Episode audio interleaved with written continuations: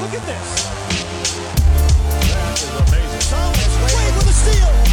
The emotions of Dirk Nowitzki. What he's always dreamed of. Hoping to have another chance after the bitter loss in 2006. Watch this play.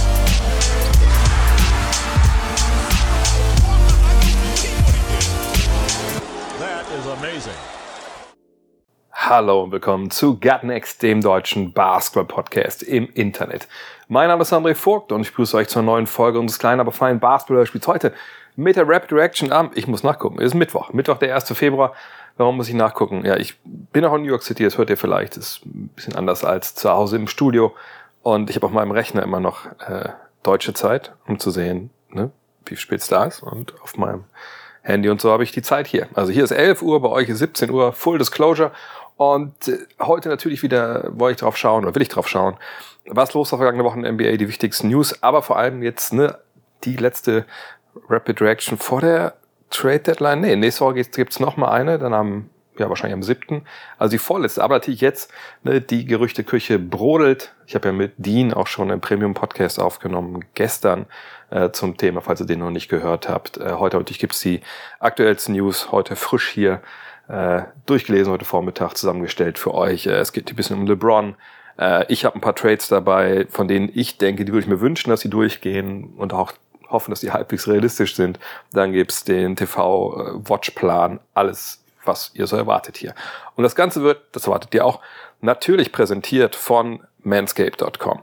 Und ich bin echt ein bisschen neidisch, jetzt hier äh, in den USA zu sein, denn wenn ich hier auf die manscape.com Seite gehe, ähm, kriege ich natürlich direkt amerikanische Seite angeboten. Und da sehe ich, wie gesagt, da gibt es so einen Barttrimmer, wo ich echt nicht drauf warten kann, da mal die eine Hände ranzukriegen. Ähm, und auch so ein, zwei andere Neuigkeiten, aber da möchte ich euch gar nicht spoilern. Wenn euch das interessiert, guckt gerne auf manscape.com. Aber auch die europäische Seite habe ich eben gesehen. Da gibt's auch äh, ziemliches Redesign und echt, also ich meine, ich bin ja jemand, der audiovisuell unterwegs ist.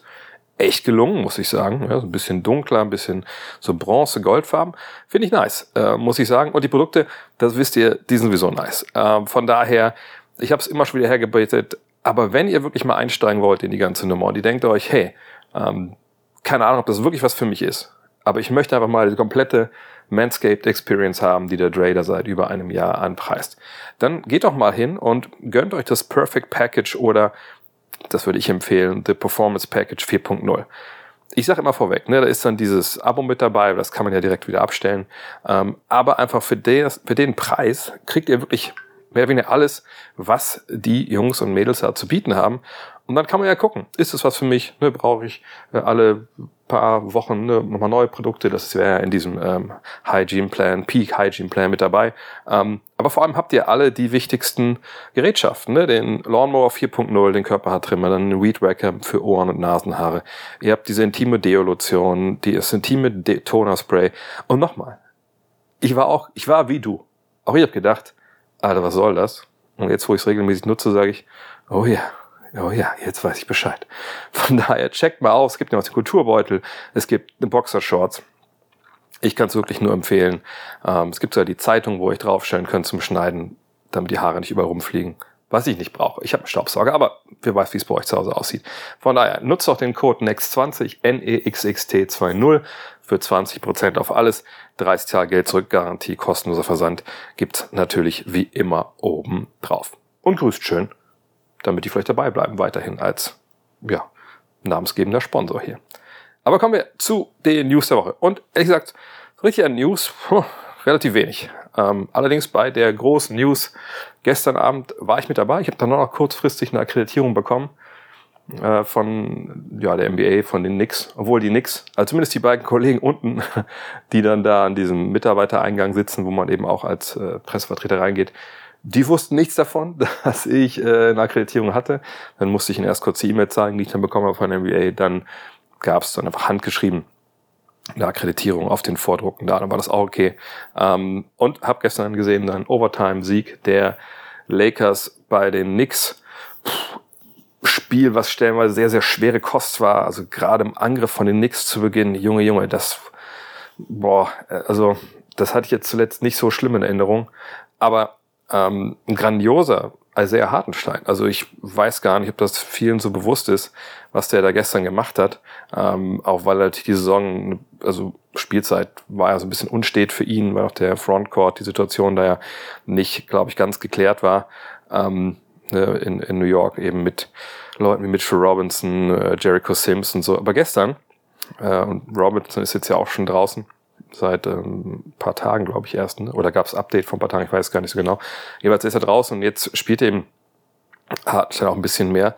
Und äh, es war einfach verdammt gut, was der gestern gemacht hat. Also wirklich. Ähm, ist rausgekommen mit, mit einer wahnsinnigen Energie. Jetzt muss man sagen, gut, das ist mir auch gewohnt von ihm irgendwo. Ne? So kennen wir ihn ja aus der Nationalmannschaft, zumindest bei seinem letzten Auftritt dort. Äh, aber gestern war wahrscheinlich auch, ich gucke es gerade nochmal an, ja, es war das beste Spiel wahrscheinlich in der Saison für ihn. Äh, Punkte, er hat schon mal 16 Punkte gemacht, aber 16 und 13 hat er aufgelegt, sieben Offensivrebounds. Auch gar nicht so leicht gegen Anthony Davis und Co. Ne, sieben von zehn aus dem Feld, sogar am Ende einen Dreier probiert. Ähm, ein Assist aufgelegt. Hier stehen null Blocks. Muss man aber sagen, er war in einigen äh, ja, Würfen zumindest beteiligt, die er verändert hat oder direkt verhindert hat. Also wahnsinnig tolle Leistung von ihm äh, gestern, muss man sagen. Wirklich, wirklich Hut ab. 40 Minuten gespielt. Richtig, richtig gut. Ähm, und das Interessante war bei ihm, jetzt komme ich ein bisschen hier ins Erzählen, aber warum denn nicht? Ähm, war vor der Partie, ne? ich habe das auch seit Jahren, sage ich das ja, ey, bei dem Jungen, äh, der Game Changer wäre wirklich der Dreier. Wenn der kommt, ne, dann muss man sagen, äh, dann ist es, ist er ein Spieler, den man, ich will nicht sagen, unbedingt haben muss. Es gibt ja viele Spieler, die das können, aber dann ist er ein Spieler, der nicht mehr wegzudenken ist aus der NBA. Da hat er eine Karriere zehn Jahre wahrscheinlich. Ähm, und gestern im Aufwärmen, das war eigentlich alles, was er gemacht hat. Also zu Beginn so ein bisschen so Touchwork, ne, so ein bisschen Floater, äh, auch mal so vom, vom falschen Bein abspringen und so, alles so in der Zone. Und dann ging es direkt an die Dreierlinie. Ne, wirklich auch Pick-and-Pop-Bewegungen geübt, äh, so Step-Up-Dreier, ne, wo du einfach nur ein, zwei Schritte rein machst und dann wirfst du halt. Und es sah stellenweise sehr, sehr gut aus, auch nur von der Bewegung, von der Technik. Stellenweise dachte man so, hm, hakelt so ein bisschen, aber das ist ja zu erwarten ne, bei jemandem, der in dem Prozess ist na, da jetzt so das so zu verfestigen, dass das in Spielen variabel abrufbar ist. Und ähm, das fand ich sehr gut, weil das natürlich genau auch zeigt, das ist äh, ne, der Weg, den auch die Knicks für ihn sehen. Und vielleicht zur Erklärung an dem Fall, ne, also gerade diese, es gibt ja zwei verschiedene Warm-up-Geschichten im Endeffekt in der NBA. Es gibt einmal das, wo sie Rekordleger machen kurz vorm Spiel, aber das ist eigentlich das Unwichtige. Das Wichtige ist eigentlich davor, deswegen bin ich ganz gerne noch mal anderthalb Stunden vorher in der Halle. Wenn dann, da gibt es schon Slots, wann, wann die Spieler rauskommen. Es kommen nicht immer alle Spieler raus gleichzeitig. So, und dann war ich gestern bei dem Slot, wo Hartenstein auch da war. Und das Schöne ist dann einfach zu sehen, ähm, ne, woran die arbeiten. Denn das sind nicht einfach nur Sachen am Motto, oh, komm, ich gehe jetzt mal raus, ich, ich jag ein paar Würfe hoch und dann gehe ich wieder rein in die Kabine. Nein, das sind dann wirklich so dieses, die Spurs nennen das diese Vitamins, ne, get your vitamins every day. Und dass man jeden Tag ein bisschen an den Sachen arbeitet, die man wirklich verbessern will damit man dann mit, ne, mit, mit ähm, steten Tropfen den Stein dann halt höhlt. Und äh, das ist eben bemerkenswert, wenn es bei Hartensteins auf diesen Dreier hinausläuft und äh, man hofft es einfach auch. Äh, weil auch gestern, man hat es dann gesehen, diesen Dreier, den er am Ende nimmt, was ein bisschen überraschend kam für mich, weil das eine sehr entscheidende Phase war. Aber ne, das war so aufgemalt, dass er diese Option hat in diesem Play, so wie ich es ja gesehen habe, und war daneben, okay, kann passieren. Aber ne, genau das sind die Dinge. Ne? Pick and Pop, wenn jemand wie Brunson oder so, wenn er mit dem Pick and Roll spielt, Pick and Pop spielt, wenn da zugestellt ist, dann muss Hartenstein in der Lage sein, das dann zu bestrafen mit dem Dreier. Und das ist jetzt auch dann in so einer Phase, das Vertrauen dann kam, muss ich sagen, hey, absolut Respekt. Und das war eine, eine tolle, tolle Leistung gestern von sehr Hartenstein. Aber natürlich, wegen sehr Hartenstein waren wahrscheinlich die wenigsten Leute da, gestern über 19.000 im Garten. Ähm, vielleicht so viel noch mal. Gestern auch wieder bewusst geworden, dass der fucking Madison Square Garden ist einfach die beste Basketballhalle in den USA. Äh, klar, Oracle und so war laut, aber gibt's jetzt ja eh nicht mehr. Ich war noch nicht in der neuen Arena in San Francisco, aber einfach die, die Crowd da, wie viel Bock die haben. Dann so die Tatsache, dass man, das ist mir gestern so bewusst geworden äh, nochmal. Ich habe das schon mal gedacht vor ein paar Jahren, aber man muss die Leute auch immer erst sehen, bevor man das wieder so ins Gedächtnis kommt. Da waren gestern zwei so ja, mit 50er, Ende 60er, ne, Ende 50er, Anfang 60er so rum, ähm, die einfach dann da so standen. Man hatte gesehen, die haben, natürlich, die haben Geld verdient, sonst hätten die nicht da im Unterrang ihre Tickets gehabt. Aber ne, die standen dann da und das war jetzt nicht irgendwelche Finanz, äh, die irgendwie die Karten von ihrem Investmentfonds bekommen haben und nicht wussten, was sie an dem Abend sonst machen, und dann gehen sie halt zum Basketball, sitzen sich dahin, sondern das waren so das Äquivalent, wie wenn, das habe ich auf Schalke schon mal gesehen, äh, bei der Champions League, wenn da in der Loge dann so Leute sitzen, wo du denkst, krass, das sind bestimmt irgendwelche Jungs, die, was ich unter Tage gearbeitet haben und wirklich nur so, so Werker halt, nennen wir das bei uns in Wolfsburg, Jungs, mit den Händen arbeiten, Lohnarbeiter, die sich aber jetzt dann ne, so mit der Rente einfach das mal gegönnt haben, sich dahin zu setzen und das ist ja in deren Ding und die wissen alles über die Mannschaft, die fachsimpeln. Das sind halt Fans, das sind nicht nur Leute, die einmal dann zum Spiel gehen oder so. Und das Äquivalent, nur eben dann wahrscheinlich mit einer ganzen Menge mehr Geld, war gestern wieder zu bestaunen in, in New York, dass da einfach Leute sitzen, die haben ihre, ihre Dollars verdient und für die ist es halt wichtig, da zu den Knicks zu gehen. Ne, die haben dann Dauerkarten, äh, die freuen sich und die gehen natürlich auch ganz anders mit als Fans, die vielleicht einmal im Jahr dahin gehen, äh, was ich, weil es ein Event draus macht. Also nicht, nicht, nicht falsch verstehen, ich meine es nicht, dass Fans, die das nur das Geld haben, einmal hinzugehen, dass das schlechter ist oder so. Das meine ich gar nicht, sondern eben äh, diese, du hast im Madison Square Garden einfach, wenn die Knicks halbwegs gut sind und die Karten dann nicht verkauft werden an die Touristen, hast du einfach eine Crowd, die so nah dran ist am, was wir so verstehen unter Fankultur in den Arenen. Äh, also keine andere Halle, keine andere Arena ist so nah dran. Boston eventuell noch, aber dann ist die Arena auch eben nicht, nicht so wie, wie dieser Madison Square Garden, der einfach schon so viel gesehen hat. Und mit diesem, mit dieser hängenden Decke nach unten. Das ist einfach was ganz Besonderes. Und das habe ich gestern wieder gemerkt. Wollte ich nur kurz anmerken. Aber was auch ganz besonders war, dass natürlich LeBron James gestern seinen ersten Triple-Double der Saison aufgelegt hat mit 28 Punkten, 10 Rebounds und 11 Assists. Was ich nicht auf dem Schirm hatte, ehrlich gesagt. Ich dachte, er hätte schon mehrere Triple-Doubles, aber so ist es halt. Ähm, und diese 11 Assists, die waren halt wichtig, denn damit belegt er jetzt den vierten Platz auf der All-Time-Assist-Liste. Und ähm, damit hat er jetzt Steve Nash und Mark Jackson, der selber Madison Square Garden einige Assists verteilt hat, überholt. Ähm, die lagen dann eben jetzt vor ihm. Nash an vierter, Jackson an fünfter Stelle. Platz drei, also direkt jetzt vor äh, LeBron. Den Namen dürftet ihr auch kennen. Das ist Chris Paul. Der hat 11.246 Assists. LeBron steht bei 10.338. Würde ich davon ausgehen wollen, dass hm, LeBron jetzt Chris Paul erstmal nicht einholt. Äh, zumindest diese Saison und dann wahrscheinlich ein bisschen länger spielen müsste als äh, Paul, damit ihm das gelingt. Übrigens, zählt er bei den Assists, wisst ihr das? Russell Westbrook, 8.980 Assists. Der hatte auch jetzt vor ein paar Tagen Gary Payton eingeholt. Ähm, die Nummer eins, klar, das ist nur John Stockton mit 15.806 Vorlagen. Ich denke nicht, dass LeBron das noch schafft. Äh, Im letzten Jahr hat er auch nicht so viele Spiele absolviert. Ähm, ich denke, der, der gute Johnny, der, der steht da oben allein. Ähm, auch allein äh, in den Highlights, zumindest von der Partie gestern, äh, war Dennis Schröder. Und für Dennis war das so eine super merkwürdige Partie. Äh, denn ihr erinnert euch, vorgestern haben äh, die Lakers über den Netz gespielt. Anthony Davis und LeBron James waren draußen. Ne? Es war die Rede bei LeBron so von significant äh, pain. Naja, davon war gestern wenig zu sehen. Es war einfach Load Management, wenn wir ehrlich sind.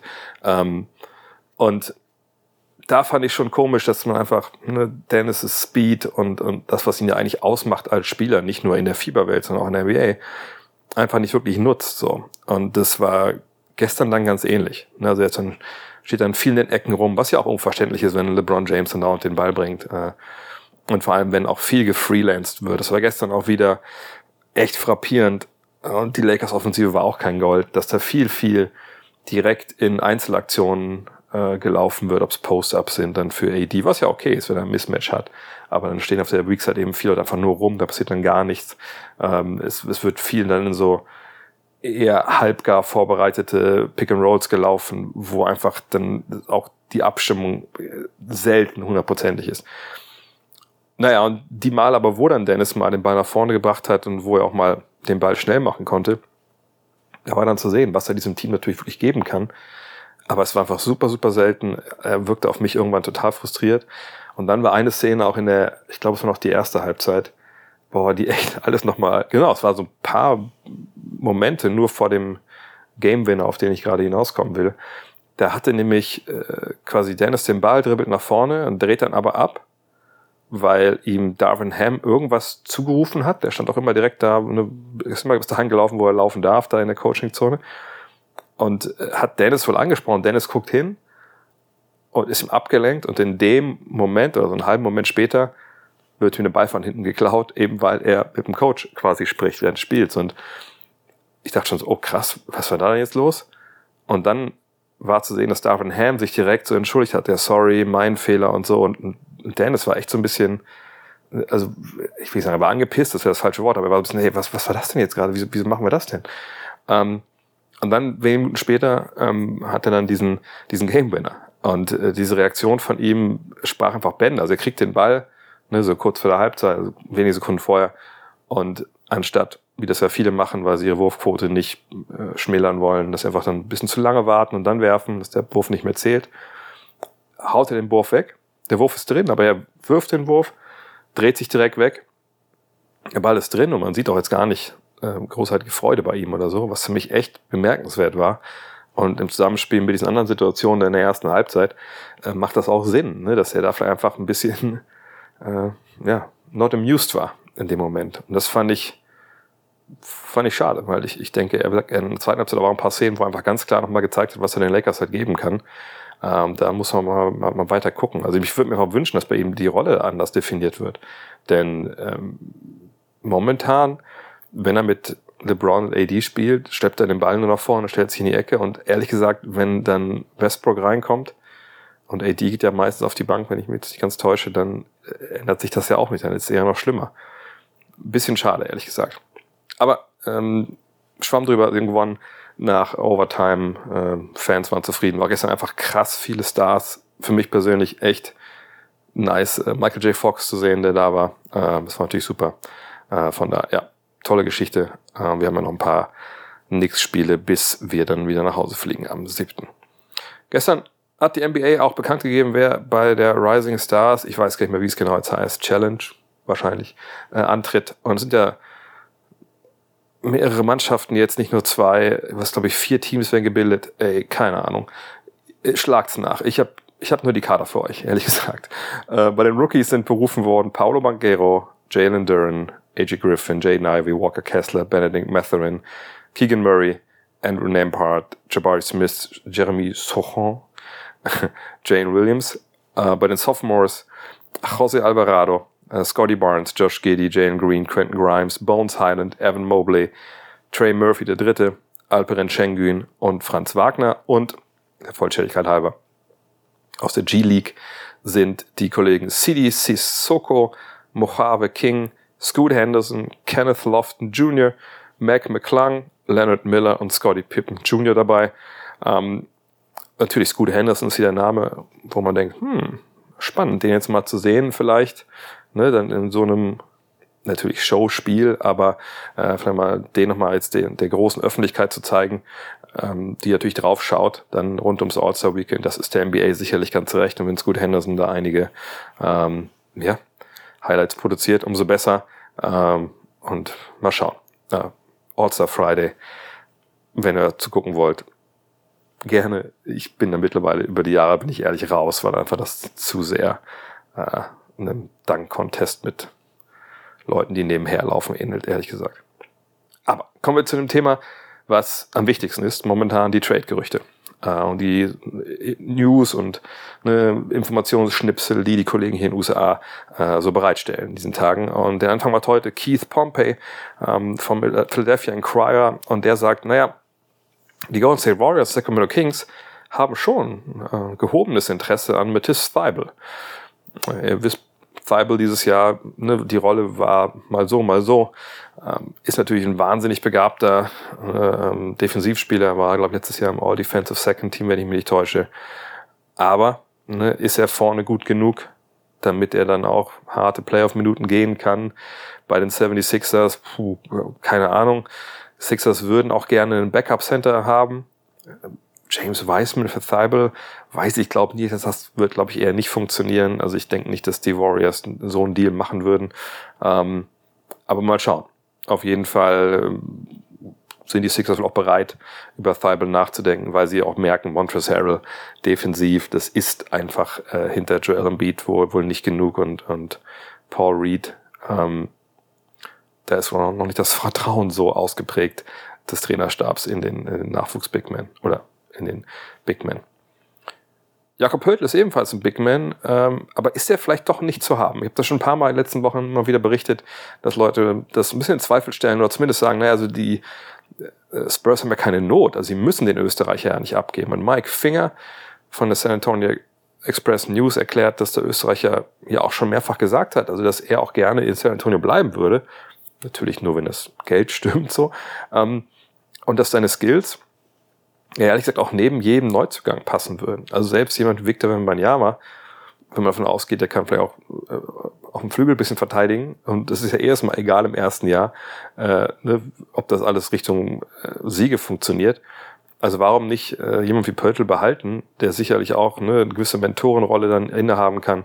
So weit ist er auch noch nicht. Äh, von daher, ich, ich denke auch mittlerweile, das Angebot für Pöltl muss schon ordentlich sein, auch weil es natürlich eine Menge Interessenten gibt. Ansonsten kann man ihn wirklich einfach behalten. Tim McMahon von ESPN kennt ihr, der Mann ist dort unter anderem auch für die Dallas Mavericks hauptzuständig, war im Low Post äh, zu Gast bei Zach Lowe und hat von der Möglichkeit gesprochen, dass die Dallas Mavericks sich um die Dienste von DeAndre Ayton bemühen könnten. Ne, der Center der Phoenix Suns, das hat sich zwar alles so ein bisschen beruhigt, was wir da noch aus den letzten Playoffs im Kopf haben und so ein bisschen, was da im Sommer los war oder so, zumindest äh, im Trainingslager, da gab es ja diese paar Interviews und so. Ähm, aber McMahon sagt jetzt, ist ein Name, den ich rund um die Mavericks schon mehrfach gehört habe. Ähm, und er meint aber auch, naja, aber es ist nichts, was jetzt direkt bevorsteht. Also wenn jetzt, er berichtet nicht, dass es Trade-Gerüchte gibt oder dass es Trade-Unterhaltungen gibt zwischen Phoenix und Dallas jetzt, sondern er sagt, ähm, das ist jetzt keine Situation für jetzt sofort, aber für später, denkt er, wäre das wirklich eine Möglichkeit, dass die Mavs da halt schauen, ob sie da zupacken können. Und das ist interessant, denn wir kommen da später noch zu, vielleicht tut sich ja in ähm, Phoenix generell einiges.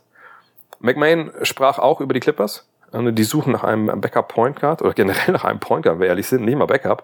Ähm, und ich habe auch gestern im Podcast mit, ähm, mit Dean gesprochen darüber und meinte so, hey, Mike Conley können wir uns beide da super vorstellen.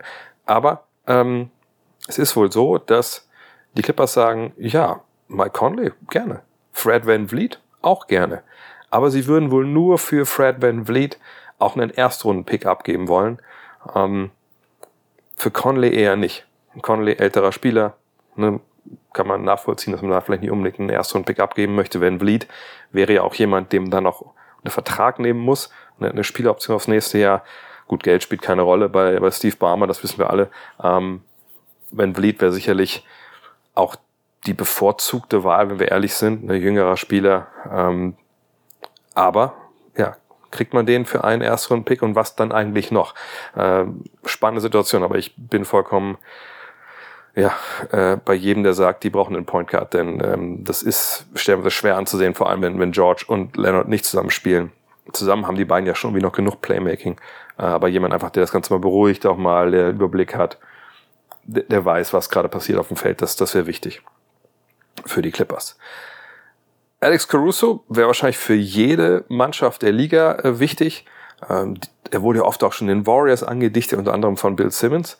Aber das ist aber alles eher Wunschdenken. Denn ähm, wenn man Joe Cowley von der New York, äh, Chicago Sun Times äh, glauben darf, dann haben die Bulls ein so hohes Preisschild, an Alex Caruso geheftet, wenn sie denn mit, ne, mit anderen Franchise über den Guard sprechen, dass man eigentlich sagen kann, ist unverkäuflich.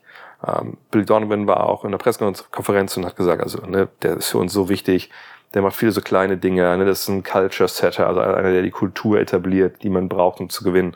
Von daher, also da muss schon irgendein, irgendein Deal kommen, der die Bulls aus den, aus den Socken haut. Und da denke ich, ist einfach nicht von auszugehen. Und generell glaube ich, kann man davon ausgehen, dass die Bulls wahrscheinlich eher versuchen, dieses Jahr das Maximale rauszuholen.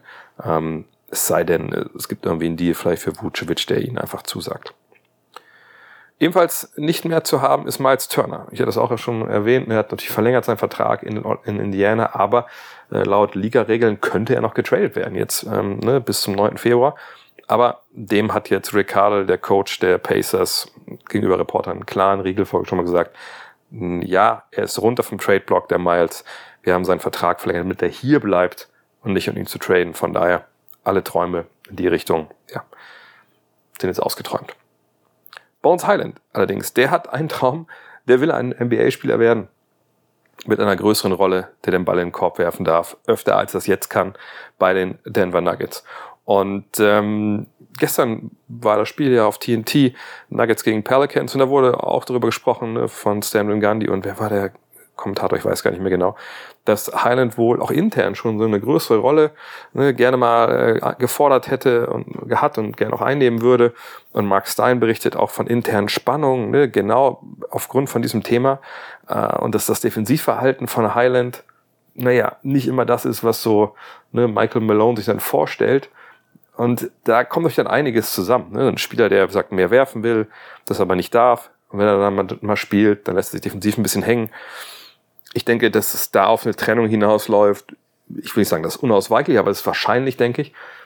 Weil, hey, so ein, so ein Flügelscorer, der vielleicht ne, von der Bank als sechster Mann dir eben Offensive geben kann, ist sicherlich begehrt. Die Frage ist halt, was kriegen die Nuggets im Gegenzug? Ne? Kriegen sie wirklich einen defensiv befähigten Akteur, der die Verteidigung da hm, auf ein neues Niveau heben kann. Das wäre schon der Idealfall. Ähm, von daher müssen wir mal abwarten. Aber ähm, auf jeden Fall ist da eine Menge Bewegung gerade drin. Und was machen eigentlich die Raptors? Ne, da gibt es momentan viele, viele Think Pieces in den verschiedenen Internetseiten, ähm, die man so frequentieren kann. Äh, ne, sollen sie es einreißen? Sollen sie weitermachen? Da gibt es verschiedene Wege, die, die gehen können. Michael Scotto von Hoopshype hat jetzt gehört, dass andere Manager nicht davon ausgehen, dass zum Beispiel Pascal Siakam zu haben ist. Ne, der ist einfach wohl nicht auf dem Markt. OG Ananobis, OG Ananobi zu den Grizzlies, das soll allerdings wirklich äh, diskutiert werden. Und Ananobi wird ja mit vielen Teams in Verbindung gebracht. Ich habe es ja schon ein paar Mal hier auch schon in den letzten Wochen äh, erwähnt. Da scheint wirklich was äh, dran zu sein. Ähm, bin gespannt, wie Mas Masai Gio, der Manager, sich da entscheidet. Kyrie Irving, den habe ich äh, zuletzt gesehen, natürlich bei den Brooklyn Nets. Ähm, und der wird ja auch Free Agent. Das vergessen vielleicht viele immer so, auch weil er gar nicht in den News gerade drin ist. Und man fragt sich vielleicht so ein bisschen, warum gibt es eigentlich keine Berichte? Ne, zumindest über eine Vertragsverlängerung oder so. Ja, Max Stein äh, erklärt, dass die Nets keinen großen Druck verspüren, überhaupt mit Irving gerade zu verhandeln. Sportlich macht er das ja gut, das ist ja gar keine Frage. Ähm, aber ähm, die Nets sagen, also im Sommer, die Teams, die Cap Space haben, dass da ist kein Team dabei, wirklich was Meisterschaften gewinnen kann jetzt. Das sind alles Teams, die im Neuaufbau sind. Äh, wir können uns irgendwie nicht vorstellen, dass Kyrie Irving da unbedingt hin möchte. Von daher gehen wir davon aus, dass wenn er weg will im Sommer, dass er das am, sich am besten über eine Sign Trade macht. Naja, und dann können wir da immer noch sprechen. Dann müssen wir auch natürlich mit dem anderen Team sprechen, was wir da genau haben wollen und was die ihm bezahlen möchten und so. Und deshalb ist da momentan wohl keine Bewegung drin. Zeigt mir aber auch, wenn ich da ein bisschen im Kaffeesatz lesen äh, darf, dass man auch jetzt nicht unbedingt davon ausgeht, dass er bleibt in der kommenden Saison. Und das öffnet natürlich wieder eine ganz andere ähm, Büchse der Pandora. Denn äh, was ist denn, wenn Kevin Durant im Sommer sagt, naja, das war jetzt ist so gut gelaufen. Wer weiß, vielleicht haben die auch einen Playoff-Run, der vielleicht in die Conference Finals geht oder so. Das kann ja alles sein. Ähm, und Kevin Durant sagt, also ich würde eigentlich, ich bin damals hergekommen mit Kyrie Irving, ich möchte eigentlich gerne auch mit Kyrie Irving hier weiterspielen. Was macht man denn dann? Also gibt es dann auch so ein, das war kein vorauseilender Gehorsam bei Steve Nash, sondern eher ein nacheilender, aber kriegt dann Kevin Durant seinen Willen, bleibt dann Kyrie Irving oder wirkt halt dieses ganze Theater um, um, um den Film, den er da geteilt hat, um diese antisemitischen ähm, Geschichten, äh, wirkt das so weit nach, dass die Tür für Irving wirklich zu ist.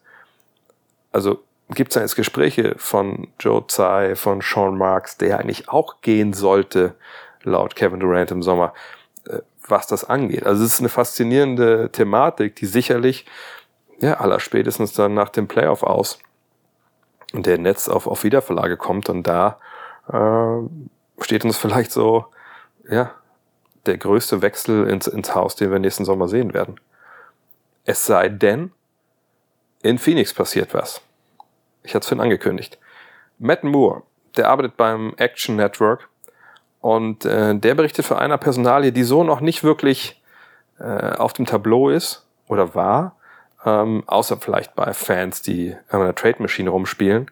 Ähm, und Matt Moore sagt, was ist eigentlich mit Chris Paul? Und wenn er mit rivalisierenden Managern, also Manager, die nicht bei den Suns arbeiten, spricht, dann erzählen die ihm wohl, dass die relativ genau die Situation um Chris Paul in Phoenix beobachten. Warum? Weil die damit rechnen, dass der neue Besitzer, ne, Matt Ishbia heißt er ja, ähm, den 38-Jährigen eventuell traden will. Ne, weil natürlich, weiß nicht, jeder 38-Jährige spielt so wie LeBron James. Und ich glaube, bei äh, Chris Paul können wir gerade auch sagen, der spielt nicht wie LeBron James. Und äh, auch in den vergangenen ein, zwei Jahren ne, in den Playoffs, also ist, man muss sich nicht viel, äh, viel zurechtbiegen, um zu sagen, naja, also für das Geld, was Chris Paul verdient, äh, ist er wirklich ein Spieler, der den Unterschied macht in den Playoffs, der die Playoff-Spiele gewinnen kann, wenn ne, es hart auf hart kommt. Und äh, natürlich mit jedem Monat, ehrlich gesagt, der weiter ins Land geht, verliert natürlich Chris Paul immer weiter an Wert. Es sei denn, er ist irgendwann ein auslaufender Vertrag und man will ihn halt jetzt meinetwegen nur deswegen verpflichten. Also äh, ich, ich finde es spannend, ähm, auch dass halt vor allem andere äh, Manager wohl diese Möglichkeit schon so ein bisschen ins Auge gefasst haben. Ähm, aber natürlich ist es auch so, dass für jemanden wie, wie Chris Paul, also die Fähigkeiten wird sich, glaube ich, jeder gerne an Bord holen, so ist es nicht. Aber er hat noch Vertrag fürs kommende Jahr, ne, 31 Millionen knapp dann einen nicht garantierten Vertrag über 30 Millionen für 24, 25. Also wenn jetzt ein Team sagt, hey, vielleicht nicht unbedingt jetzt, aber dann perspektivisch für den Sommer. Wir brauchen Point Guard Hilfe. Ne? Wir haben ein Team, was auch einen alternden Point Guard auffangen kann. Und wir wissen, es ist quasi nur ein Jahr. Und wenn es schief läuft, können wir nächsten Jahr entlassen für also Geld, was nicht 30 Millionen Dollar ist. Das kann spannend sein. Und das würde sicherlich auch dann so ein bisschen den, den Neuaufbau in Phoenix einläuten. Und wenn wir das dann kombinieren mit DeAndre Ayton ne, und der Situation, dann muss man sagen, und auch noch Cam Johnsons Restricted Free Agency, die jetzt kommt, vielleicht äh, ist 2023 der Sommer, wo wirklich da in Phoenix dieses, dieser Kern dieser Mannschaft, die in den Finals natürlich war, aufgebrochen wird und es wird neu aufgebaut. Dann eventuell um ne, Devin Booker, ähm, Michael Bridges und, und Cameron Johnson. Aber warten wir es ab, das ist dann vielleicht auch ein Thema. Nicht für diese Trading Deadline. Kurze Auszeit. Wenn ihr jetzt sagt, Alter, ich habe viel bessere Trades und ich krieg das nicht hin, dass ich immer nur von diesen Gerüchten höre und es passiert nichts, ey, dann macht's wie ich und spielt NBA 2K23. Vielleicht wirklich auch wie ich das ja mache in der My Era ne, diesen Modus, den es für die Current-Gen-Konsolen gibt. Ja, da könnt ihr anfangen. Ne? Mit irgendeinem Team an vier verschiedenen Punkten in der BA-Geschichte, verschiedene Äras gibt's da. Ähm, eben ne, die Magic und äh, Larry-Ära, die Kobe-Ära, die äh, moderne Ära und die, die Jordan-Ära habe ich vergessen, glaube ich. Ja, die ist vielleicht sogar die beste. und äh, da seid ihr dann her, eure eigenen Franchise. Ne? Auch der Liga, ihr könnt ja auch Liga-Regeln äh, ne, bestimmen. Es ist ja vollkommen freie Hand gegeben. Und ihr könnt ihm auch traden. Das mache ich ja immer im Livestream. Ähm, ich habe ja meine Supersonics jetzt schon äh, mehrfach ziemlich umgemodelt. Äh, und das ist eigentlich das Geilste, weil wenn man sich nicht zu leicht macht, und wie gesagt, ja, jeder Trade wird hier durchgedrückt äh, ne, und forciert, dann muss man ja selber schauen, ey, wie baue ich mein Team auf, wie mache ich das äh, vorausschauen, Free Agency etc. pp. Was natürlich auch geil ist, wenn man diese, diese Ära spielt, weil man ja irgendwie weiß, wer in den verschiedenen Jahren ne, per Draft dann kommt, wer Free Agent wird, stellenweise. Also macht wahnsinnig viel Spaß, generell natürlich auch wie das Gameplay. Und ich sage es ja jetzt schon seit Wochen. Für mich ist absolut der beste Teil der letzten Jahre, einfach weil zum ersten Mal jetzt ne, die, die Current Gen wirklich cool ausgenutzt wird und das Spiel ist einfach wahnsinnig toll. Und ähm, gut, diese Woche bin ich in New York, aber nächstes Mal geht's weiter mit dem Stream wieder. Von daher, wenn ihr NBA 2K23 noch ausprobieren wollt, es gibt mittlerweile immer irgendwie Sales äh, bei den großen Händlern. Lohnt sich auf jeden Fall, steigt da ein und guckt vorbei beim Stream. Ähm, da mache ich ja einfach, ich verliere oft, das muss ich sagen, aber es macht Spaß und bei den Trades gewinne ich eigentlich immer. Kommen wir aber zum Thema der Woche. Und wir haben eben viel über Trade-Gerüchte gehört. Und gestern habe ich mit Dean auch mal die ganze Trade-Deadline und was da drumherum passiert und so analysiert. Heute möchte ich an der Stelle einfach ein paar Trades äh, euch wiedergeben, die ich mir wünschen würde, die passieren. Äh, natürlich nicht absolut aus dem Wolkenkuckucksheim, so Dinge, die äh, gar nicht irgendwie passieren können, außer bei NBA 2K mit Force Trade oder so. Ähm, und einfach Deals, wo ich denke, die machen beide Seiten besser und die sind nachvollziehbar etc. Ich muss aber direkt dazu sagen, ey, es fiel mir wirklich nicht leicht, weil ich glaube, gerade in den letzten Jahren bei so vielen Trades, die dann durchgegangen sind, so DeJounte Murray zu den Hawks war das beste Beispiel. Ne? Da kommt man ja an den Punkt, wo es nicht unbedingt ist so um das unmittelbar Sportliche geht, sondern es geht darum, okay, hat jetzt eine Franchise, in dem Fall war es jetzt San Antonio, den Entschluss gefasst, nein, wir tanken, wir bauen neu auf, wir wollen uns die Zukunft aufstellen. Das ist immer schwer, ne? sowas vorauszusetzen, so eine krasse Entscheidung von so einer Franchise.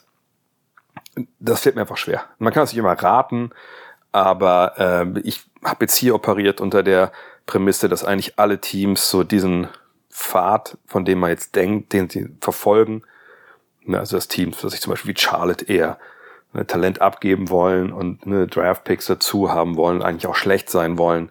Und was ich Teams wie die Lakers oder Bucks wollen besser werden, aber ne, auch jetzt nicht total wild da mit irgendwelchen Superstar-Blockbuster-Trades hantieren. Ähm, da habe ich jetzt echt heute eine lange, lange Zeit gebraucht. Ich habe mich hier am Bryant Park in so einen ähm, äh, dänischen Bäcker gesetzt. Eigentlich ganz geil, hinten mit so, ne, wo man noch arbeiten kann.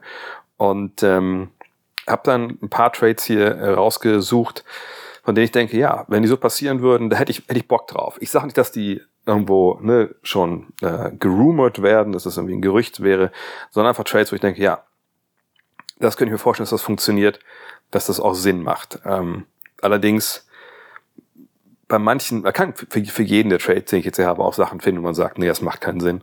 Ähm, aber lass uns überraschen. Wenn es diese, wenn es ein paar von diesen Trades in dieser Richtung geben würde, da ja, wäre ich, glaube ich, würde ich wahrscheinlich beiden Seiten irgendwie äh, eine, nicht eine Eins mit Sternchen, aber sicherlich eine Zwei geben wollen. Fangen wir an. Und zwar mit dem Team, das ich Finn schon besprochen hatte und auch gestern schon äh, Thema war, Mike, äh, die Clippers, LA Clippers. Ähm, Fred Van Vliet, ja, ich sehe das schon, dass das ein größeres Ziel ist, aber irgendwie denke ich mir, hm, ich weiß jetzt nicht so wirklich, was die, die Clippers geben können, außer eben einen Erstrunden-Pick. Und wenn man den jetzt nicht unbedingt anfassen will, ähm, ja, dann gibt es andere Möglichkeiten. Das wäre für mich wirklich in dem Fall äh, Mike Conley. Mike Conley hat nächstes Jahr Vertrag dann ne, nicht garantiert. Und was wollen die Clippers? Sie wollen einen Point Guard, ne, der schon einiges gesehen hat, der Playoff-Erfahrung hat, wenn du Meister werden kannst. Jetzt natürlich nicht Meister geworden in seiner Karriere bisher, Fred Van Vliet schon. Ähm, aber Conley ne, war nah genug dran, sage ich mal, dass der weiß, wie der Hase läuft. Und äh, er, er muss ja auch jetzt nicht, wir reden ja nicht von der ersten, zweiten Option, wir reden von einem erwachsenen Spieldenker und Lenker. So, und all das vereint für mich Conley. Äh, und ich glaube, man kann den auch äh, so auch in Watte packen, dass da hoffentlich nichts passiert bis zu den Playoffs, dass er da fit ist. Und die Jazz brauchen den einfach sowieso nicht. Die Frage ist ja, was wollen die Jazz im Gegenzug? Und natürlich würden die, glaube ich, auch für ihn gerne einen Draft-Pick bekommen. Allerdings weiß ich nicht, wie groß der Markt für Mike Conley ist. Ähm, und hinzu kommt, dass die Jazz ja eigentlich auch junge Spieler haben, die eigentlich so ins Jagdschema von Danny Ainge passen dürften. Also junge Spieler in ihren Rookie-Verträgen, die billig sind, die aber schon Leistung bringen und die man dann zusammenbasteln kann mit anderen Spielern vielleicht wieder in den nächsten Trade. So, ähm, weil in Utah ist eigentlich in dem Sinne erstmal alles egal, wenn man sagt, hey, wir wissen nicht, wer unsere Stars sind. Lauri Markan augenscheinlich macht das momentan sehr, sehr gut. Aber ne, die Drafts erstmal wichtig. Was passiert dann, so im Nachklapp? Und die Jazz bekommen für Mike Conley in diesem Szenario, was ich hier habe, äh, zum einen Luke Kennard. Tut natürlich ein bisschen weh für die Clippers, so einen wahnwitzigen Schützen zu verlieren. Aber ähm, ich glaube, das können sie verkraften. Ne, Conley ist ja auch jetzt niemand, der die Dreierlinie, der nachts Schweiß auf, Schweißgewahr aufwacht und denkt, Gott, Gott, ich stand an der Dreierlinie, was soll ich da machen? Ähm, der kann ja auch von draußen treffen. Ähm, Kennard ist defensiv sicherlich einer, der irgendwann auch ein bisschen fragwürdig wird in bestimmten Matchups. Ähm, Vertrag von ihm ist eigentlich okay. Äh, also ein Shooter kannst du eigentlich immer gebrauchen, gerade wenn du Five Out spielst, auch, auch äh, wie, wie die Jazz das machen. Und wie gesagt, bei den Jazz ist momentan geht es auch nicht um, um den top sportlichen Fit. Aber Leute wie Brandon Boston oder Mir Coffee, die sind wahrscheinlich dann ganz gerne gesehen, äh, im Endeffekt, weil das einfach Jungs sind, die, ja, die sind jung, die spielen vielleicht auch zu wenig, wenn wir ehrlich sind, bei den Clippers, weil da eben eine Menge, Menge Veteranen rumspringen, die dann eben diese Spielzeit bekommen. Und klar, sind es jetzt auch nicht, nicht, nicht, nicht 21, 22-Jährige, gut, Boston schon, Coffee ist 25, aber ähm, die kannst du noch weiterentwickeln. Und ähm, Coffee hat auch noch einen Deal, der echt gut ist für die nächsten beiden Jahre mit drei, vier Millionen. Boston ist nächstes Jahr nicht garantiert, dann wird er Restricted Free Agent. Also, ne, das sind Jungs, die, die haben, äh, die haben Skills, die kosten nicht viel Geld. Ähm, wie gesagt, ein Kennard macht den Kuchen dann rund, das auch passt finanziell. Ähm, und wenn du noch einen zwei Runden Pick dazu packen musst, okay. Aber so kommst du vielleicht darum rum, äh, einen ersten Pick dazu zu packen, auch weil natürlich mit, gerade mit Boston einen jungen Spieler hast. Das ist dann quasi der erste Pick und der hat schon ähm, auch gezeigt, wozu er fähig ist. Von daher, ich könnte mir vorstellen, dass sowas funktioniert. Ich würde Conley einfach auch gerne bei den Clippers sehen, um das da wirklich äh, zu maximieren. Auch die Lakers habe ich hier. Auch da habe ich einen Trade, den ich gerne sehen wollen würde, den ich auch denke, der halbwegs realistisch ist.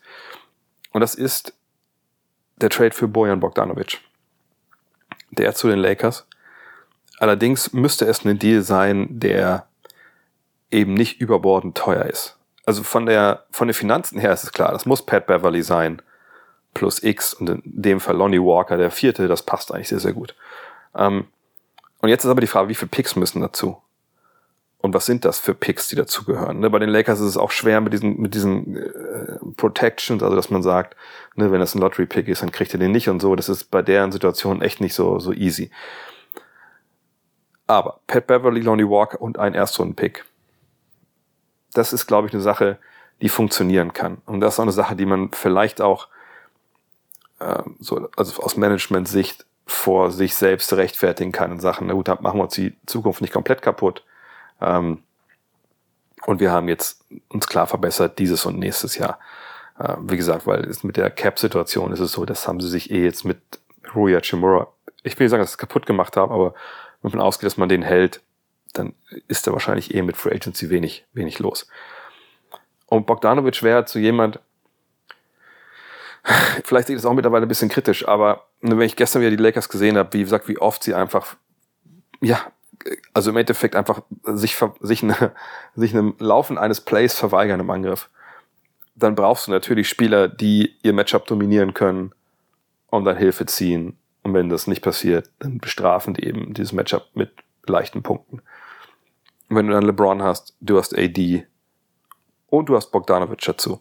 Dann hast du drei Leute, die das natürlich auf einem, wenn wir mal ehrlich sind, echt hohem Niveau tun können, auch auf verschiedenste Arten und Weise. Und für Bogdanovic, äh, der wird ja eine Menge mehr freie Dreier bekommen, als es bisher der Fall war. So, und das kann er ja. Aber der kann natürlich auch selber die Sachen halt äh, geben in bestimmten Matchups. So, und dann sage ich nicht, dass das der perfekte Trade ist, der diese Mannschaft einfach zu einem äh, absoluten Über-Juggernaut macht, aber es macht sie halt besser. Und äh, du hast nochmal, sag ich, jemanden dabei, der einfach auch von der Dreierlinie dann wirklich äh, funktioniert und den du auch nicht stehen lassen kannst, wenn du der Gegner bist. Die Frage ist halt, ne, ne reicht das hier für, für Bogdanovic? Also was sind die anderen Angebote? Nehmen wir das ein Mann, ich lese gerade mal vor, der macht 21,4 Punkte, 4 Rebounds, 3 Assists und trifft 42 Prozent von der Dreierlinie. Also Klar, ist auch schon 33. Und von daher ist die Frage bei allen Beteuerungen der Pistons, oh, der wird, soll Teil unserer mittelfristigen Zukunft sein, so als Korsettstange für die Youngster, die kommen. Jo, klar, alles richtig, alles gut. Aber was ist denn mit Pat Beverly, Lonnie Walker und einem Erstrundenpick? Ähm, ich, ich kann mir gut vorstellen, dass was passieren würde. Würde es jetzt für die Lakers alles ändern? Nein, aber es würde sie stärker machen. Und ganz ehrlich, gestern wurde es auch diskutiert hier bei, ich weiß gar nicht, wo das war, Get Up oder sowas ähm, sollten denn die Lakers nur irgendwas tun. Äh, und ganz ehrlich, auch gestern, nachdem ich sie wieder da gesehen habe, ich glaube nicht, dass wenn jetzt was Entscheidendes passiert, also dass kann, Bogdanovic kommt oder es gibt eine ganz große Lösung irgendwie. Also ich, ich kann mir nicht vorstellen, dass es einen Deal gibt, der mitten in der Saison jetzt und schon weit nach der Hälfte auch quasi aus dem Stand aus dieser Mannschaft einen Titel am Wetter macht. Das kann alles, also ich glaube, das ist sowas wie, wenn man einen Football so eine Analogie benutzen will. Wenn man sich, wenn du, äh, was ich, Third and Eight hast, dann würde ich nicht sagen, dass die Lakers jetzt einfach einen Play rauspacken müssten, dass sie jetzt in diesem dritten Down ne, das First Down erreichen, dass sie acht Yards gut machen, sondern die müssen eigentlich eher denken, dass sie noch zwei Downs haben, also dass sie das dritte Down nehmen, versuchen ranzukommen an, an die First Down Linie und dann darüber. So das muss der Anspruch sein und ich glaube, Bogdanovic wäre dann genau sowas. Man ist besser dieses Jahr und dann guckt man, was man äh, kreativ dann regeln kann äh, im Sommer eventuell. Aber äh, ja, mal gucken. Wie gesagt, der Markt für Bogdanovic, ich kann das schwer einschätzen, was, was die Pistons für ihn bekommen können. Wahrscheinlich so ein Erstrunden-Pick plus zwei Spieler, wo die Verträge auslaufen. Wahrscheinlich. Wie gesagt, dass das Maximum ist, aber so kann es ungefähr laufen. Dann, die Milwaukee Bucks. Das ist ein Trade, der schon Ewigkeiten äh, durch, die, durch den Blätterwald oder durch den Internetwald ähm, wabert. Jay Crowder zu den Bucks für Grayson Allen. Das ist das, was ne, da finanziell drin ist. Die Frage ist jetzt, was kommt oben drauf? Puh, und da tue ich mich schwer, weil ich meine, Crowder ist älter, er hat keine Sekunde gespielt bisher.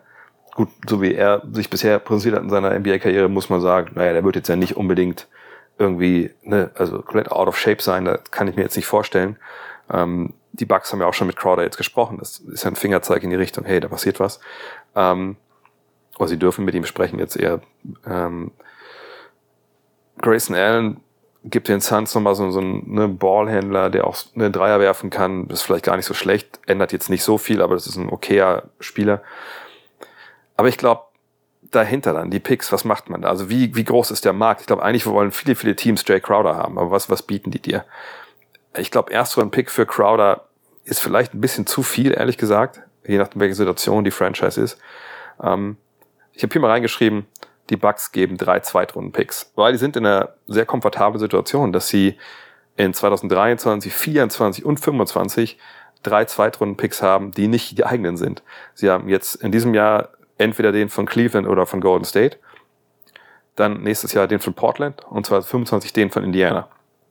So, und das sind ja dann sicherlich auch nicht die, die, die Top-Picks, wenn man davon ausgeht, dass na wohl, ich meine, 24, 25, wer weiß, aber da kann man von ausgehen, dass vielleicht Indiana dann schon in den Playoffs ist. Aber egal, es sind Zweitrunden-Picks. Ne? Ich glaube, das wäre, wäre kein schlechter Gegenwert und beide Teams wären dann ganz zufrieden, vor allem weil die Bucks dann mit Crowder nochmal einen Flügel 3D Physis hätten. Gerade wenn sie kleiner gehen wollen, dann mal mit Janis auf der 5 und Lopez geht raus das, das wäre eine gute Sache. Und das Playmaking, was vielleicht er mitbringt und die Sachen, die er so seinem Spiel beigefügt hat, ist auch nicht mehr nur zu werfen, sondern mal einen Ball auf den Boden zu packen.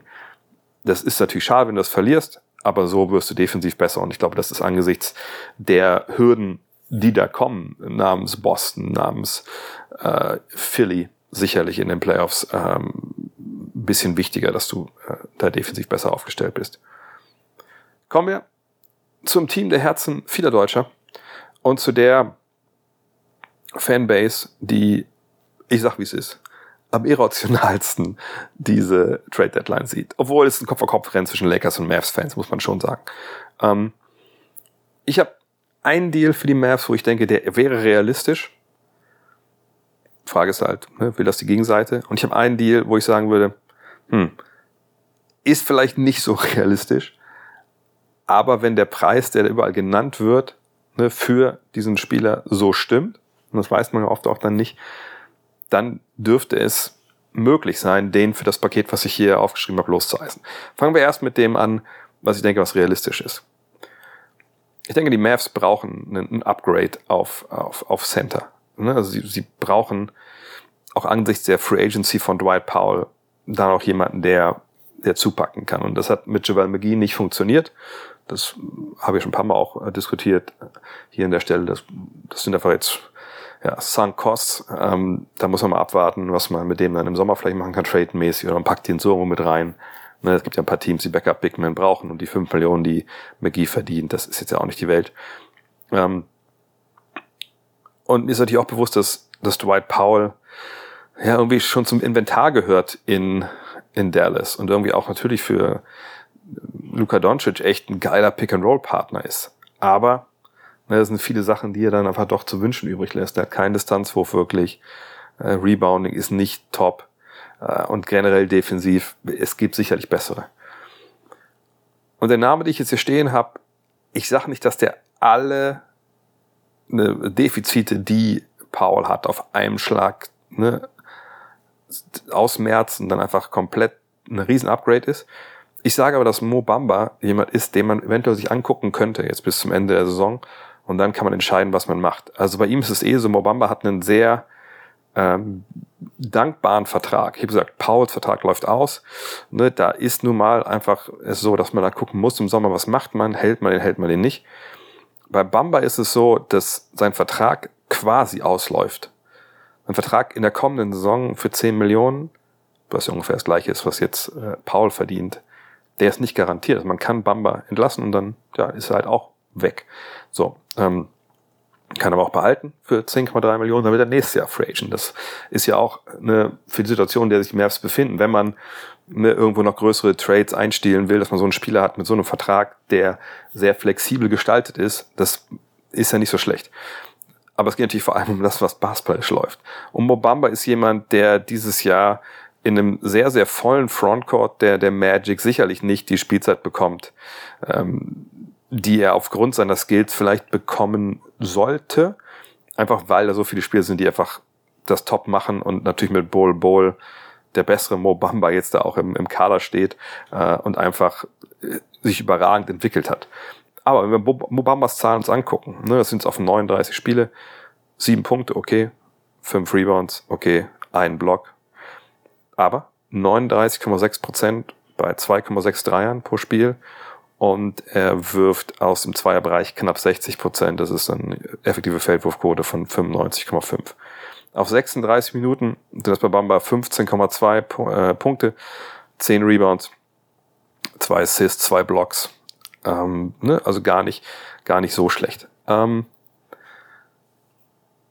ich habe mir auch seine Szenen angeguckt. Da bin ich ein bisschen tiefer reingegangen, ehrlich gesagt. Ähm, ne, er ist jemand, der Pick and Pop wenn man so auf die, die Playtype-Stats guckt, sehr effizient abschließt. Dieses Jahr allerdings sind es auch relativ kleine, äh, eine, äh, also kleine Sample Size. Aber er ist jemand, der zum Kopf abrollen kann, jemand, der Pick and Pop auch spielen kann, was natürlich bei Paul nicht der Fall ist. Er ist nun mal ein Shotblocker, er ist sehr, sehr langer Spieler, bewegt sich auch besser, als ich das eigentlich so erwartet hatte. Ne, ich hatte jetzt lange Zeit mir nicht unbedingt viele Bamba-Videos angeschaut. Ähm, aber ich denke einfach, er wäre ein Upgrade zu Paul. Und wie gesagt, eine Idee, dass man das, was quasi McGee und McGee ist athletischer als Bamba, gar keine Frage.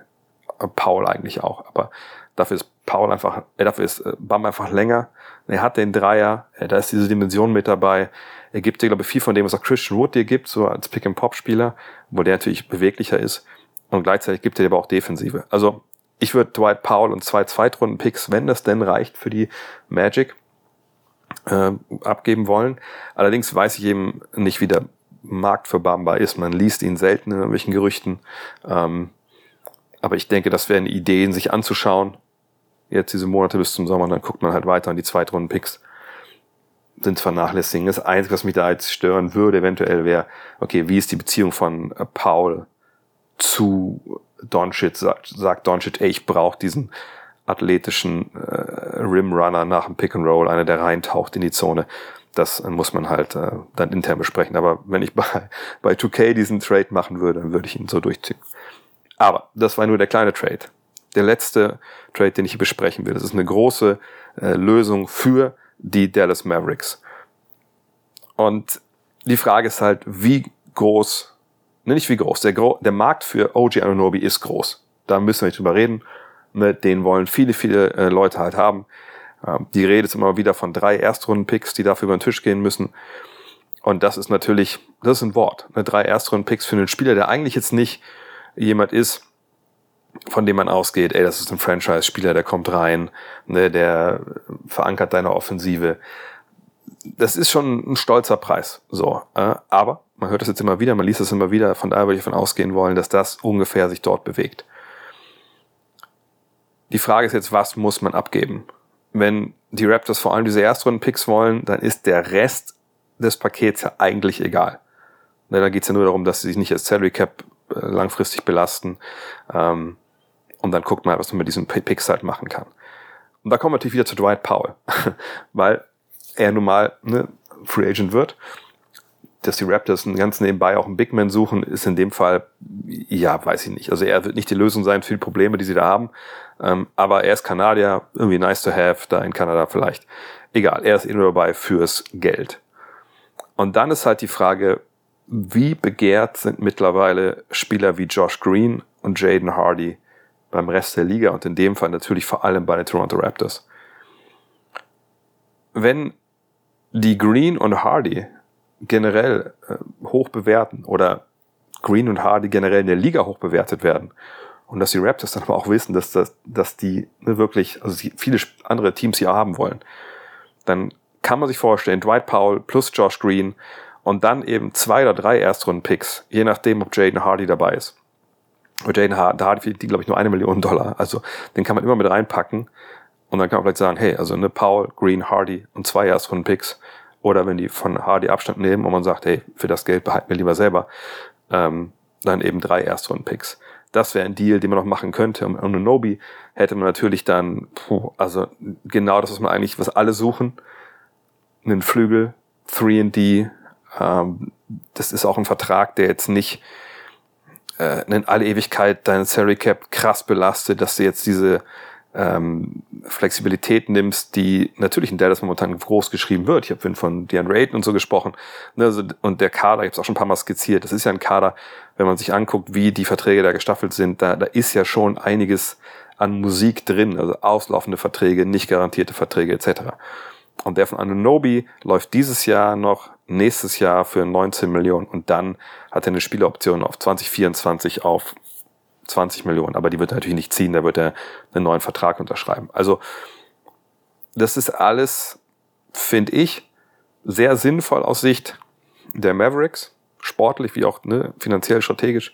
Die Frage, die sich wirklich stellt, ist, was will Toronto als Gegenleistung haben und ist Toronto nicht auch eher daran interessiert, nicht nur diese Picks zu haben, sondern auch Spieler, die die wirklich weiterbringen. Und ich sag, Green äh, hat sich super entwickelt. Äh, ne, da wäre man auch froh, wenn man den nicht abgeben müsste. Und natürlich ist das ein guter Mann. Wird perspektivisch ein richtig guter Spieler werden in der NBA.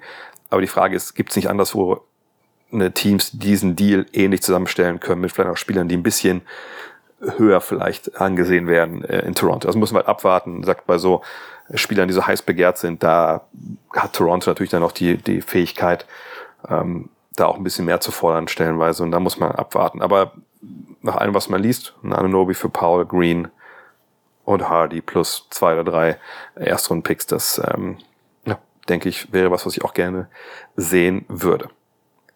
Kommen wir zu den Programmhinweisen. Und diese Woche, ganz ehrlich, ich glaube, das ist bisher die beste Woche an Spielen, wenn, also wenn ich drauf schaue, wer gegeneinander spielt, weil heute Nacht geht schon los. Äh, um 1 Uhr deutscher Zeit, am 2. Februar, die Magic zu Gast bei den Sixers.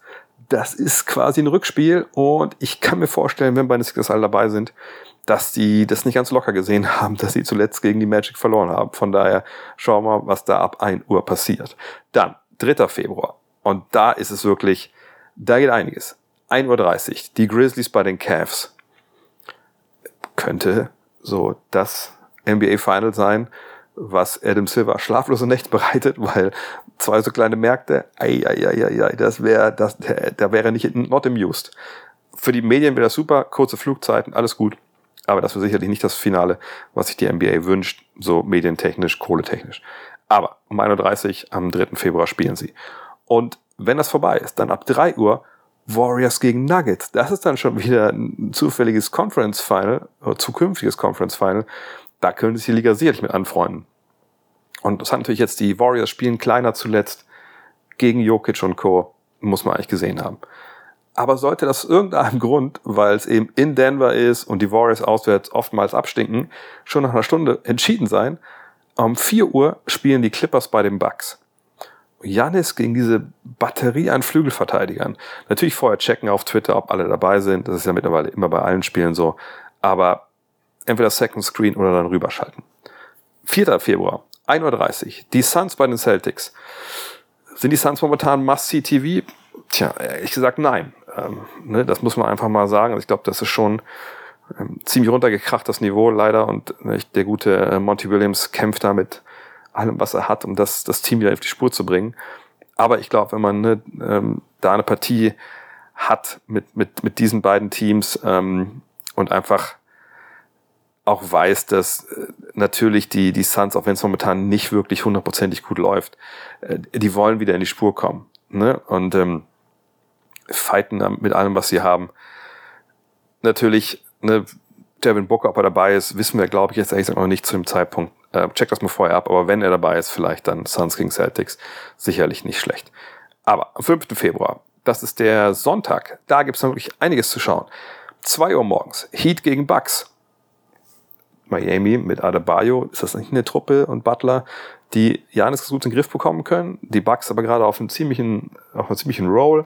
Chris Middleton kommt langsam in die Saison an, sollte man sich anschauen. Oder ab 2.30 Uhr dann Mavs bei den Warriors. Ne, Luca und Co. gegen Steph, immer must see. Und dann kann man lange, lange ausschlafen, aber nicht zu lange, denn um 19 Uhr warten dann die Orlando Magic bei den Charlotte Hornets. Ja, ja gut. Also, ne, ich meine, es ist 19 Uhr. Das ist das Beste, was wir über diese Partie sagen können. Nicht, weil äh, Orlando irgendwie da jetzt, dass man die nicht angucken kann. Die kann man sich immer angucken mit, mit Franz und Moritz Wagner.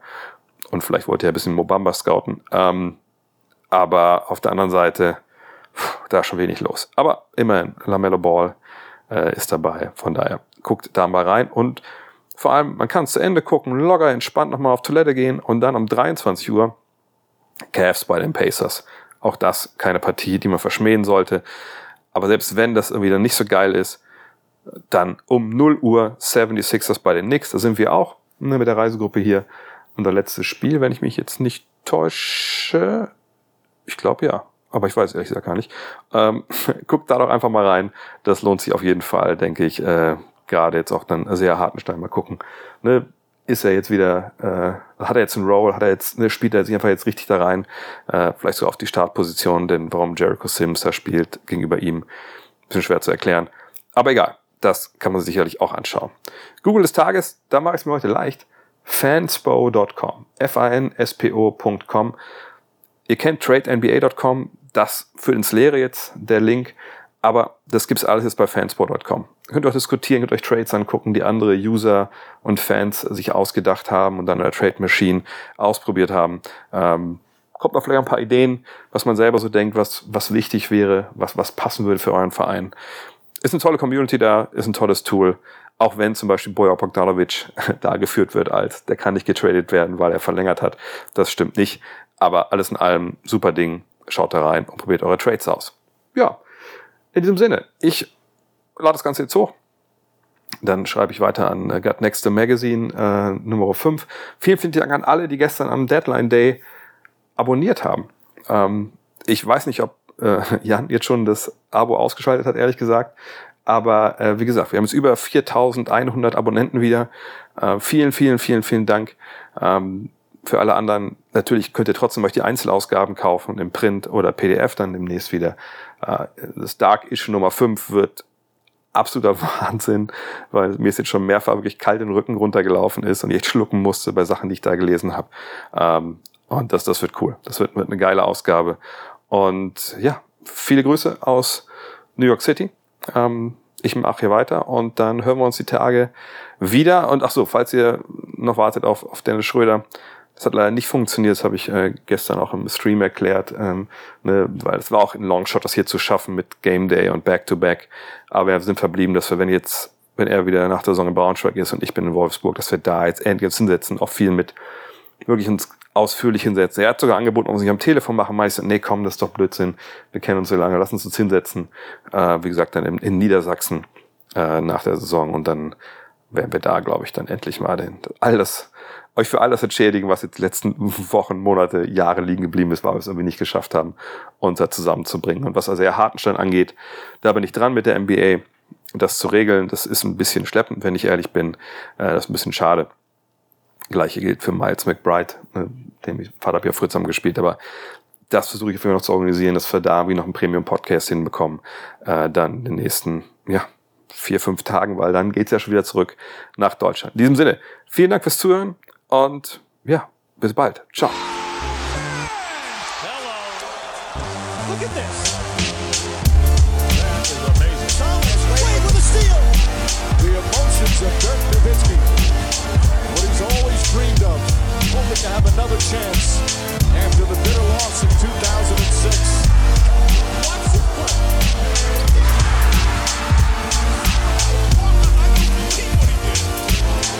That is amazing.